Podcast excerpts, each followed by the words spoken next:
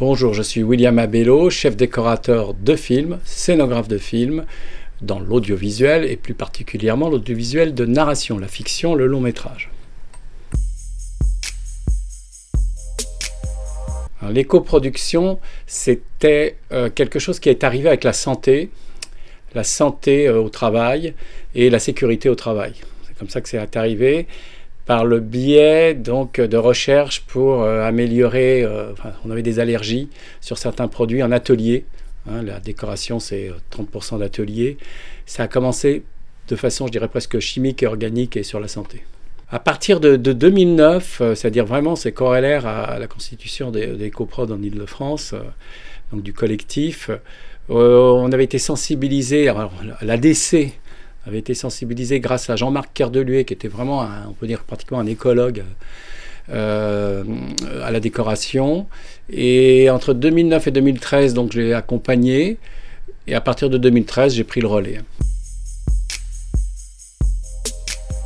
Je dirais qu'il y a plusieurs façons de, déployer euh, des actions d'éco-production il y a celle que j'appellerais sous-marine, c'est-à-dire on dit rien à personne, on le fait. Et puis il y a celle où il faut objectiver du monde, évidemment c'est plus diplomatiquement difficile.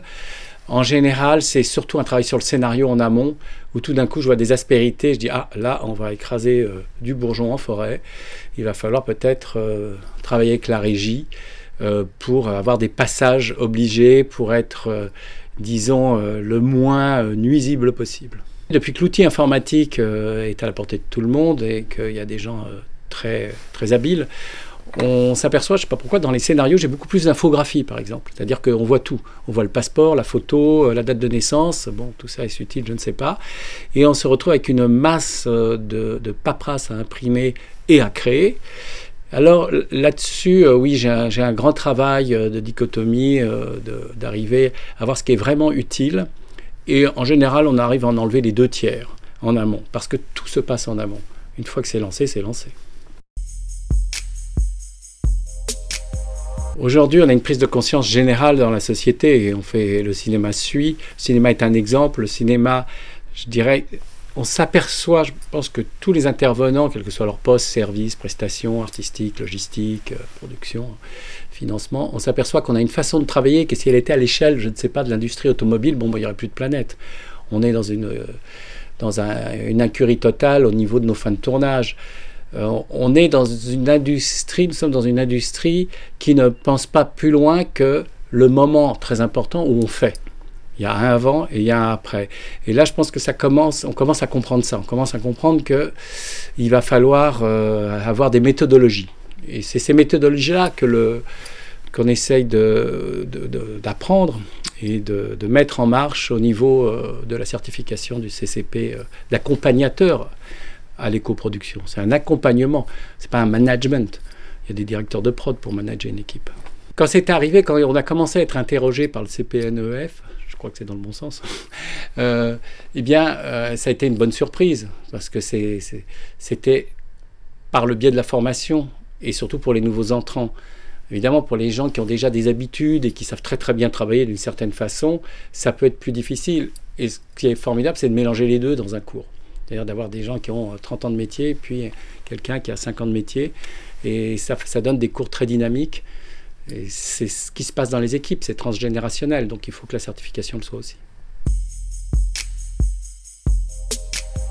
Quand je suis arrivé dans le métier, euh, c'était aussi une transition, mais c'était une transition, on va dire, entre la nouvelle vague et puis euh, Canal+, pour faire court. C'est-à-dire euh, tout d'un coup de nouveaux diffuseurs, MTV, etc.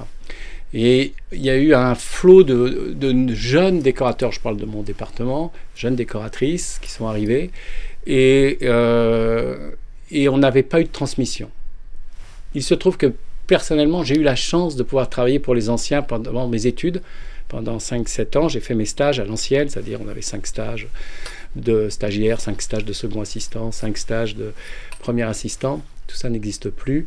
Et ça m'a permis, puisqu'on avait cette obligation de la part du CNC, du Bureau des métiers, euh, d'aborder le métier, je dirais, euh, façon années 50-60. Et c'était. Je voyais que mes camarades n'avaient pas ça. Ils n'avaient pas euh, eu cet apprentissage. Alors aujourd'hui, je ne voudrais pas faire comme mes anciens, c'est-à-dire tout ce que j'ai accumulé comme savoir, eh bien, je veux le transmettre. Je pense qu'il est très très dur dans nos métiers, euh, quel que soit, euh, j'ai travaillé dans 17 pays, donc j'ai un petit panel d'exemples, de, trouver un exemple je dirais, institutionnel, sans être corporatiste, où, les savoirs se réunissent comme à la Commission supérieure technique. Hein, c'est une des plus anciennes, sinon la plus ancienne association euh, du cinéma. Et, c'est ça, c'est tout d'un coup, il y a un historique, on rentre dans cet historique, et ça c'est pour la CST. EcoProd, c'est parce qu'ils sont initiateurs. Les recommandations EcoProd sont presque des règlements à venir. Et puis l'INA, parce que c'est la mémoire, alors là, la mémoire objective filmée, et que par exemple, j'ai euh, dans mon cours de, CCP à peu près trois films fondateurs qui sont des films sur euh, le process du décor. Et ce témoignage, c'est l'INA, enfin l'INA, c'est la SFP, c'est l'ORTF, et l'INA a récupéré, a répertorié toutes ces images et on a là un puiset euh, important d'informations. Ce qui est intéressant c'est, dans nos métiers, c'est qu'on on a des temps, j'appelle ça des temps de jachère, c'est-à-dire entre deux films, et ils sont faits pour se former. Ne pas se former euh, entre deux films, euh, c'est être en retard technologiquement, voire artistiquement, sur le prochain film. C'est fait pour ça, c'est l'intermittence. L'intermittence, c'est un métier où on est plug and play, mais il faut qu'il y ait du jus derrière. Pour moi, c'est la formation qui nous permet à chaque fois de nous renouveler.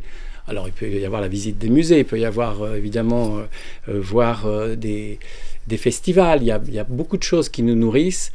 Mais s'il y a une chose, en tous les cas, qui nous permet d'avancer d'un cran, bon, bah, c'est d'avoir une formation. On ne connaissait pas Photoshop, il faut connaître Photoshop. Bon, bah, là, on est au même niveau.